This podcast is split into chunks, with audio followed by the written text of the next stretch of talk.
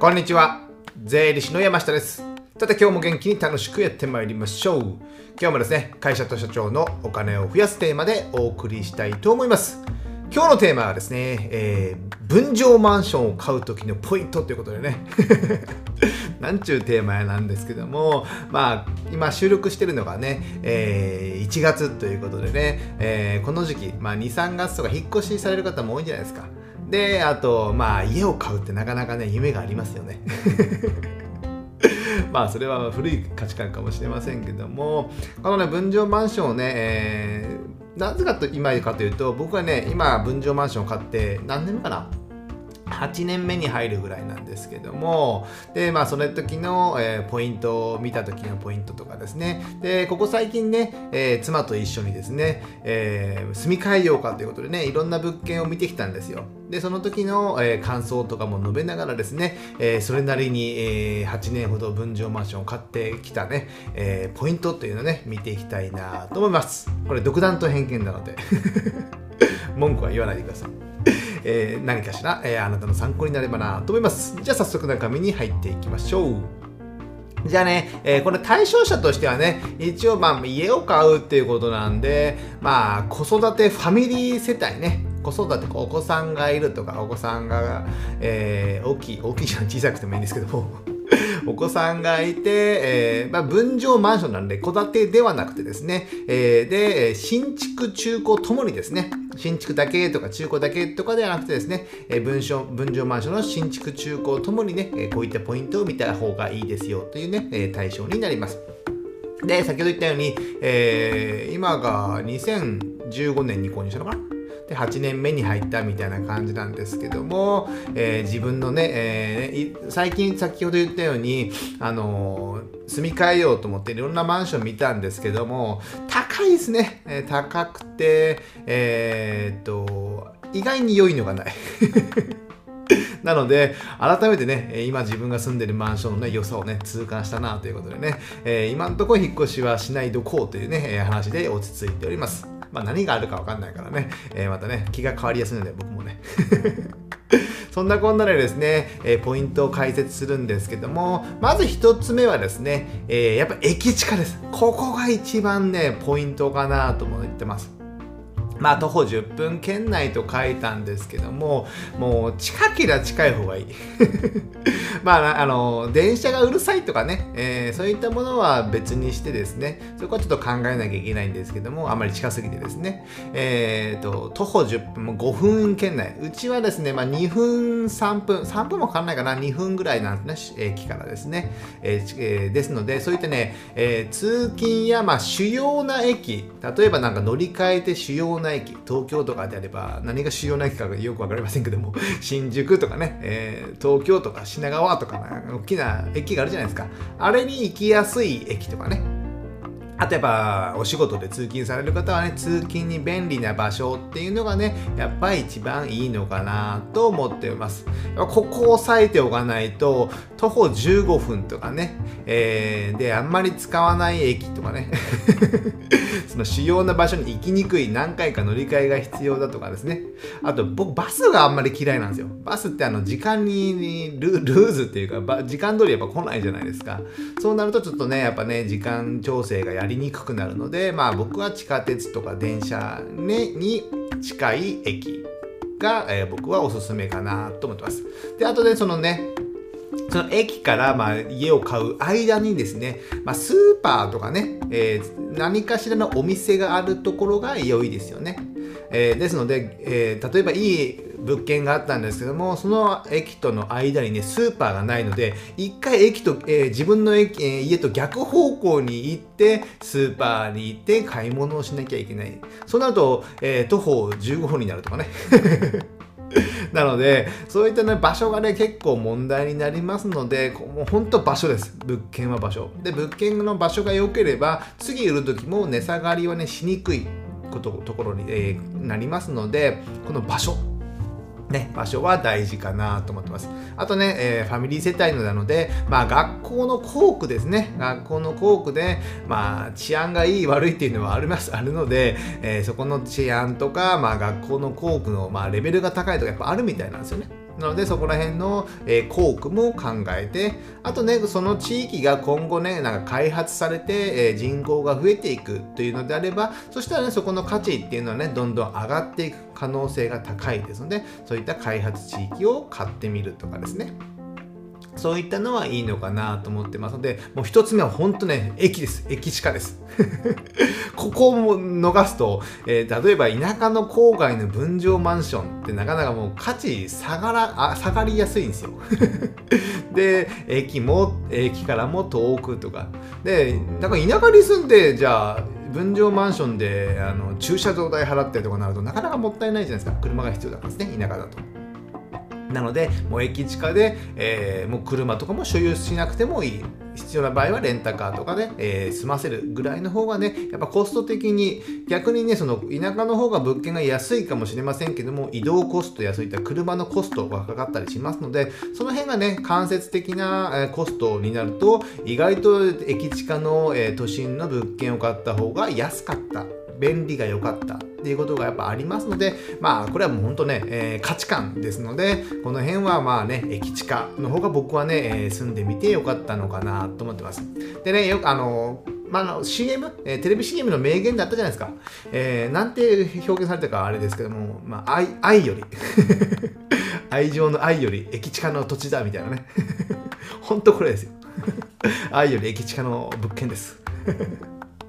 ということでですね、やっぱ一つはもう駅地下。これだけかなと僕は分譲マンション思います。あとはね、もう細かなね、設備とかのポイントなんですけども、内装とか設備関係ね、やっぱね、20年以上前になると、えー、物件がですね、中古で買うと、若干古く感じます。10年以内ぐらいだとですね、そんなに感じないんですけども、20年以上経ってくると、その物件のね、えー、作りっていうのが20年前の作り、まあ、20年前の最先端ですね、になりますので、その作りがね、若干古臭い。なんでこんなとこに棚があったり、なんかあの会社によってはね、えー、施工会社とかによってはデザインが古いんですよ。場所は超いいのにね、なんか古臭くて、なんかちょっとダメだなっていうのが、なんでここに棚を備え付けてるんだみたいなね。あるんですよ。えー、あと洗面台とかね、まあ、変えりゃいいんですけどもやっぱコストかかるじゃないですか。でそれこういうのに古臭くないかっていうのがやっぱありますね。で、使い勝手とかね、えー、動線、移動の動線がどうなのかとかですね、やっぱありますし、食洗機とかはやっぱあった方がいいので、えー、古い食洗機だとなんか使いづらいとか、まあ変えりゃいいんですけども、そういったのも見ておくとかですね。あとね、えー、交換する設備、中古でを買う場合ね、えー、住み替える場合は、あのー、なんか交換、風呂、風呂を交換した方がいいとかですね、もう壊れそうだとかね、あと、電気、え、ガス湯沸かし器、給湯器みたいなね、給湯器が10年前後で壊れるので、えー、それを変えてもらうとかですね、こういった交渉とかも必要なので、えー、どれぐらいいつ交換したかとかですね、そういったものを見た方がいいのかなと思ってます。ただ20年以上の物件買うとなかなかね、古臭くて、で、あんまり手入れされてないと、もう全部壁紙とか、えー、張り替えたりとかね、お風呂とかもやり直したりしなきゃいけないので、意外にね、そのコストっていうのが追加でかかる可能性がありますので、その辺もね、えプラス試算してね、えー、購入をご検討いただけたらなと思ってます。この間見たのね、物件は良かったんですけども、やっぱね、その使ってる人によってはね、うん、汚く使ってるってわけじゃないんですけども、古くなったりしておりますので、その辺は要注意ですね。でね、えー、なので、まあ、買うとすればですね、まあ、築年数が10中古だったらですね、新築は別として、築年数が10年前後ぐらいはね、一番おすすめ。で、市場にね、中古で出てるっていうことは、例えばそれは5000万だとするじゃないですか、中古でですね。5000万であれば、5000万で、えー、売りやす、次も売りやすいんですよ。極端な話3年後売りますって極端な話ですよ。3年後売りますとしても、まあ、5000万で買って、まあ、5000万ぐらいで売れる可能性っていうのは高いんですよね。でも新築で5000万円で買って、えー、次3年後も本当に極端な話売るとなれば5000万じゃね売れないんですよ。やっぱそのは不動産会社の利益とかが載ってるので、えー、4500万とか。4000万までは下がらないかもしれませんけども売りにくい可能性がありますので新築の場合はね、えー、気合を入れて 綺麗で買った方がいいのかなと思ってます。でねやっぱり、ね、物件今ね分譲マンションマンション高いですね。あの国土国土国土交通省が出してるね不動産価格指数っていうのがね今ね出てるんですけども令和4年の12月に出た分。なのでこれがね9月頃の数字なんですけどもね参考 URL をね概要欄に貼っておきますので見ていただいたらいいんですけどもこれね、えー、2009年とか10年ぐらいを100としてですねじゃあ今の物件、えー、マンションとかまあ戸建てもありますけどそれがどれぐらいの価値になっているのかっていうのがあるんですよ。物件の価格ですね。例えばに、えー、マンションであればですね、えー、2010年頃が100だったんですけどもそれがね今はね、えー、185ぐらい。なんで1.85倍 になってるってことです。戸建てだとですね、戸建ては青なんで、戸建てだとね、100、2010年100なのが、えー、118ぐらいかな。なので、えっ、と、ちょっと増えてるってことですよね。1、2割ぐらい、2割弱ぐらいは増えてる。でも、85%マンション増えてるんですよ。なので、2000、リーマンショックが2008年でしたかね。その後、2009年、10年ぐらいに、えー、買ったもの、新新築で買ったものであればですね例えば5000万で買ったのであればそれが1.85倍になってる可能性っていうのは結構あります。で、この間も僕が見たねえー、分譲マンションの中古の物件に、えー、それも2010年ぐらい、ちょうど、えー、あ2012年ぐらいか、10年ぐらいだったんですね、築10年ぐらいで買ったのが、あ買ったのが3980万で、新築で買ったのが、今売り出されるのはね、5000万弱ですよ。5000万切るぐらい。なので1000万ぐらいプラスになってるんですよね。ですので、まあ、都心だともうちょっとプラスになってるのかもしれないですよね。えー、僕が住んでる九州の田舎、福岡でもね、これぐらいになっておりますので、この辺とかはね、やっぱね、えー、今はでも上がってるだけなんで、今後下がる可能性もあるんですよね。ここ10年良かったってことです。これはね。で、まあ、下がる可能性もありますけども、こういうふうにね、えー、分譲マンションとかはね、えー、下がりにくいっていうかね、戸建てとか場所によっては下がりやすかったり、やっぱ戸建てでね、自分のいいように住む、えー、作るとなかなか次の人に売りづらいとかありますけども、分譲マンションはね、ある程度決まった、その、何ですか、設備とか、えー、内装、まあ形なので、次も売りやすいっちゃ売りやすいんですよね。ですので、えー、この辺ね、えー、でも今が高すぎるっていうのもあるんですよね。わかんないですよ。5年後、10年後、ああ、昔ね、2023年は安かったな、みたいな思う可能性もあるんですよね。なので、まあ、買い時っていうのはなかなかか難しいですけども、まあ、買いたい時が買い時かなと。それしかないですよね。気持ちの問題ですよ。あとね、えー、将来設計ですね。将来設計、自分のお子さんが、えー、今何歳で、大学で何歳でとかね、えー、下の子が何歳でとかね、なってくると、やっぱね、え時期によっては移りづらい。まあ、中高になると、えー、なかなかね、中学生、高校生になると、えー、移るのが嫌じゃないですか。まあ、友達をね、また1から、0から作るとなると、なかなかね、えー、のけ者にされると。なので移りづらいので、まあ、小学生のうちに移っておくとかですね、えー、そういったものがね大事ですしあと自分たち、まあ、夫婦のね将来どのように生活したいのかっていうのもねやっぱきちんと話し合っておかないといけない。本当に家にこのこれだけのお金をかけたいのかっていうのもあるじゃないですか。そうすると、えー、他の予算が削られて、え、習い事にね、えー、子供の習い事に行けないと。あと自分たちが旅行や遊びに使えない。家だけにこんなにお金をかけるのかっていうのもね、やっぱいろいろ考えて話した方が僕はいいのかなと思いますので、ちょっとね、話がね、えー、だいぶ飛びましたけども。築年数は10年ぐらいにしないとなかなか古臭い。あとでも今先ほど言ったように昔買った築年数が古いものあ新しい10年以内でもねなかなか手が出しづらいだったら新築の方がいいんじゃないかっていうのもね、えー、検討した方がいいの。新築だとね、えー、いやちょっと一駅二駅下がればね 下がれば場所とは言ったんですけども下がれば、えー、新築と中古が一緒ぐらいの値段っていうのも結構あるんですよ。なので場所が大丈夫であればねそこら辺を妥協してみる。でもそうなると、えー、10年後に今度価値が下がる。難しいですね家って。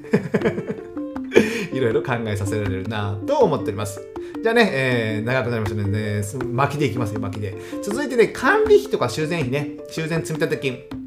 この辺に戸建てとかではかかんない。でも戸建てでもね、えー、自分でセコムの管理をつけましたとかですね、修繕積み立てもね、自分で修繕はしなきゃいけないので、えー、10年後、20年後のために貯金しておくっていうのもやっぱ大事なので、この管理費と修繕積み立て金は戸建てでも必要です。で、マンションは絶対必要になって、これもね、家賃みたいなもんなんですよ。で、管理費っていうのは、まあ、物価上昇によって結構上がるみたいなんで、まあ、人件費だからですね。管理管理人さんとかのですね。ですので、ね、えー、ここは物価上昇で若干上がってくる可能性もありますけども修繕積立金はね確実に上がるんですよ。新築であればね、えー、10年かあ5年か10年物件によりきりなんですけども5年か10年ぐらいでどんどん上がっていく計画になってます。ですので最初はじゃあね、えー、修繕、えー、修繕積立金が5000円でしたとね、お安いじゃないかみたいなね、えー、思ってたら5年後に1万円になりました。じゃあ10年後に1万5000円になりましたって結構どんどん上がっていくんですよ。見せ方としてね、いやらしい部分があるんですけども、えー、そこの部分ね、えー、上がっていくので、じゃあ10年後1万5000円とか、じゃあ例えば2、3万になる可能性もあったりして、じゃあそれはね、家賃がプラス1、2万になるとなかなかね、えー、大変じゃないですか。ですので、その辺はやっぱ気をつけておかなきゃいけないなと思ってます。で、中古の場合もね、えー、どれだけ修繕積み立てのね、えー、ストックがあったりして、今後いつ上がる可能性があるのかっていうのね、やっぱ確認しておかなきゃいけないですよね。ですので、あのまあ、新築で買ってね、安い時に管えー、修繕積立金を払っておいて、で、10年後に引っ越すっていうのは全然ありなのかなと思ってます。で、場所によってはね、価格も落ちない可能性がありますので、え逆に上がる可能性もある。であればね、え10年ごとに住み替えるっていうのもね、えー、お子さんのね、え学校の校区とかが良ければ 学校の都合が良ければね、そういったのも考えてもいいのかなと思います。でね、注意点としてはね、あのマンションの分譲マンションね、個数、ね、えー、10, 10件あるとか100件あるとかね、あるじゃないですか。あれね、個数が少ないと、この修繕のコストっていうのはね、えー、みんなでね、割り算、ね、こう個数で割り算になりますので、そのコストは結構上がるみたいなんですよ。基本的なね、足場とかのね、えーコスえー、費用っていうのはあんまり変わりないので、なので、まあ、個数が多い方がこの修繕積立金っていうのがね、少ないとかいうのも聞いたことありますので、ある程度の物件何十個、30個以上とかね、えー、50個以上とかいうのがあればそちらの方がいいのかもしれませんね。十数件のね、えー、マンションしか、部屋しかないのであれば逆にそこで割り算になると、なかなかね、この修繕積立のコストっていうのが高くなりますので、そこら辺のコストもね、十分注意する。まあね、やっぱね、十何件のマンションだとね、えー、管理組合に毎回顔出さなきゃいけないとかね、全員顔見知りだっていうのもね、えー、いいような悪いような こともありますので、うちは100件以上あるので、あんまりね、その辺の入れ替わりがあるので、まあいいかなとは思ってます。じゃあ続いて、えー、固定資産税ですね。固定資産税もね、えー、賃貸の場合はね、えー、家賃払っておけば問題ないんですけども、固定資産税っていうのがね、え、所有、分譲でね、え分割で割って買うので、家を所有する。不動産を所有する。不動産を所有したら固定資産税がかかるということになりますので、この固定資産税がね、えー、その家賃みたいなものになりますので、これ年間4回ぐらいに割りますけ、えー、で払いますけども、例えばそれが12万であればね、それを12等分して月1万円の家賃だと考えないと、例えば住宅ローンと今住んでる賃貸マンションが一緒のローン、家賃が一緒っていうだけで引っ越すと、先ほど言った固定資産税とかね、修繕積立金管理費っていうのは別で考えてると、え、その分プラスされますからね。びっくりしてですね。この辺もね、ちゃんとね、営業マンがきちんと話すかどうかは微妙なんですけども、この辺もね、加味して検討していただけたらなと思います。あとね、車持ってる方は駐車場代ですね。毎月どれぐらいかかって、えー、あとね、大きい車だと高さ制限。最近のね、えー、場所、駐車場だと、あの、立体式になると、立体式だとね、高さ制限が180何までとかね、結構あったりするんですよ。そうすると、ちょっとしたね、えー、高い、あの最近の軽、あの高さがある軽軽自動車だとね入らない場合ってあるんですよ。でそそういったね高さ制限は大丈夫なのか中古で買おうとしても、えー、駐車場代がない。あ駐車場がない。そうなると別でね、えー、駐車場を探さなきゃいけない。そうなるとそこの分の駐車場代のコストっていうのもかかったりしますのでそこら辺は十分ご注意ください。でね、えー、まあそれを機会にね家を買う機会に、まあ、車をやめるとかでもいいと思いますよ。先ほど言ったようにね、えー、駅地下の場所が絶対いいって言ってるので駅地下であればもうね車は必要ない。っていうこともありますし駅に近ければレンタカー屋さんもね近くにあったりする可能性も高いじゃないですか。ですので、えー、まあ、車を見直してその分に、えー、逆にね家にコストをかける費用を当てるっていうのであればよりね、えー、いい物件がもらえるもらえるじゃない 買える可能性がありますのでそこら辺はね、え車を見直す良い機会かなと思ってます。でね、えー、つまりね、家賃っていうのは住宅ローンプラス管理費、修繕積立金、固定資産で、まあ、あと駐車場代ですね。これをこうまとめて毎月の家賃みたいに考えておかないと、賃貸から、えー、買おうとされてる方で、今15万家賃払ってます。で、住宅ローンが15万でいけるってなったら、それ別の話ですからね。プラスアルファは結構な金額になって、修繕積立金とかいうのも上がるっていう前提で考えておかないと、これがね、まあどうなんですかね、その、家賃の手どあ手取りの給与の、まあ、20%以内ぐらいがいいですよね。20%以内。最大でも20%ぐらいか。25%とかでね試算するとこもあったりするんですけども手取り給与の今の手取り給与の、まあ、20%まあ僕うちはどんぐらいですかね10%以内で収めてますかねですね、僕自身はね、あんまり家にね、えー、コストかけたくないですよね。そんなね、寝るだけじゃない、寝るだけじゃないですけど、まあ仕事もしますけども、そこまで僕はコストかけたくない派ですので、かけりゃね、青天井にかけれる、えー、やりたいのはできてるんですけども、そこはね、まあぐっと我慢して。やっぱね、住宅ローンとか家賃、この家賃っていうのはね、固定費になりますので、えー、やっぱり、ね、収入の上限がね、え、自営業だと分かんないじゃないですか。ですので、ある程度抑えた方がいい。で、えー、10%以内、20%どうですかね。10%, 10以内でもない、10%以内なかなかきついか。きついかもしれませんけども、えー、10%前後、10%前後ぐらい、20%以内にはなっておいた方がいいのかなと思ってます。まあ、その辺はね、価値観ですからね。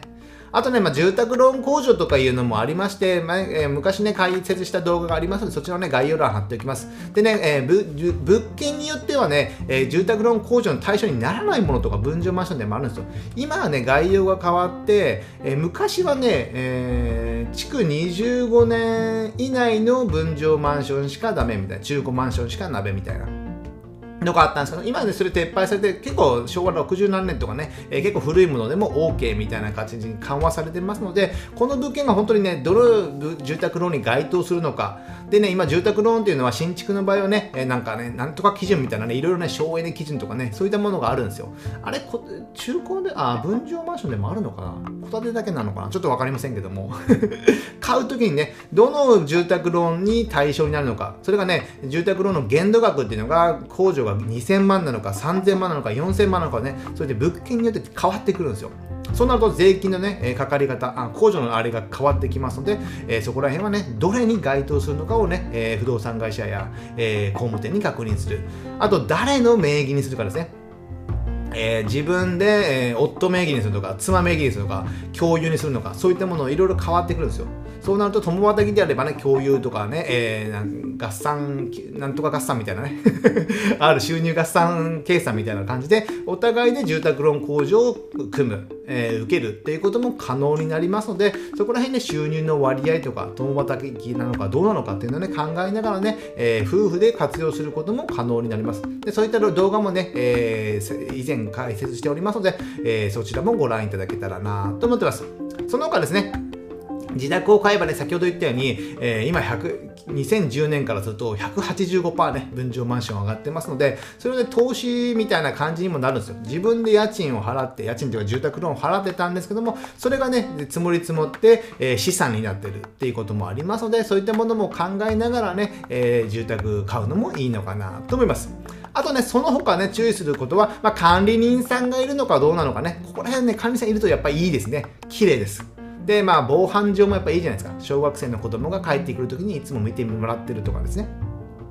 えー、そういうのもあるので、防犯上はいるので、いいので、その管理人さんがね、常時いると結構いいのかなと思ってます。あとね、ま、中古だと場合場合は、マンション全体が綺麗かどうかですね。そのね、入り口とかは綺麗なんですけど、共用部の廊下とか、えー、エレベーターがちょっと汚いとか、そうなるとね、えー、物件価値的にはちょっと下がってると思いますね。あと、ゴミ捨て場とか駐車場、えー、そういったものもね、綺麗なのかどうなのか、それはね、管理が行き届いてるかどうかのか、っていうのに関わってきますのでそうするとね、えー、気持ちよく暮らせますよね。あん自分の部屋は綺麗でも、えー、共用部が汚いとなるとなかなかちょっとね、えー、萎えるじゃないですか。なのでそういったものを見ておく。あとね建築建設会社とかねどこが作ったのかっていうのもいいかなと思ってます。でね僕この前見たのってちょっとね、えー、見たら、えー、その物件ね、えー作った会社がね倒産してたんですよ。まあそれは全然いいんですけどもその物件でもやっぱ悪かったんですよね。物件のデザインとかが悪かった。そういったものもありますので建築会社でその良い口コミがあるかどうかっていうのもね確認するといいのかなと思ってます。あとねなんかね今ねマンション口コミサイトみたいなね住んでる人が投稿するような口コミサイトがね まこれ妻が見てたんですけど僕は見てないんですけどもそういったのがね、えー、マンション口コミサイトみたいな検索すれば出てくると思いますね。そういったものを見ながらね、え、ここの住みやすいとかですね、えー、学校校区がいいとかそういったものをね、え口コミでありますのでそれも参考にするといいのかなと思ってます。じゃあね、今日は長くなりましたけども、えー、分譲マンションね、買う時のポイントということでね、えー、やっぱ家買うのってね、えー、一緒に、まあ1回、2回もないですね、あんまね。まあ、まあ、分譲マンションだったら住み替えることがあるので、2、3回はあるかもしれませんけども、大きな買い物じゃないですか。やっぱそれは失敗したくないっていうのがあるかと思いますので、ぜひね、えー、僕の経験談で参考になればなと思います。じゃあ今日はですね、分譲マンションを買うポイントを解説しました。じゃあまた次回お会いしましょう。さよなら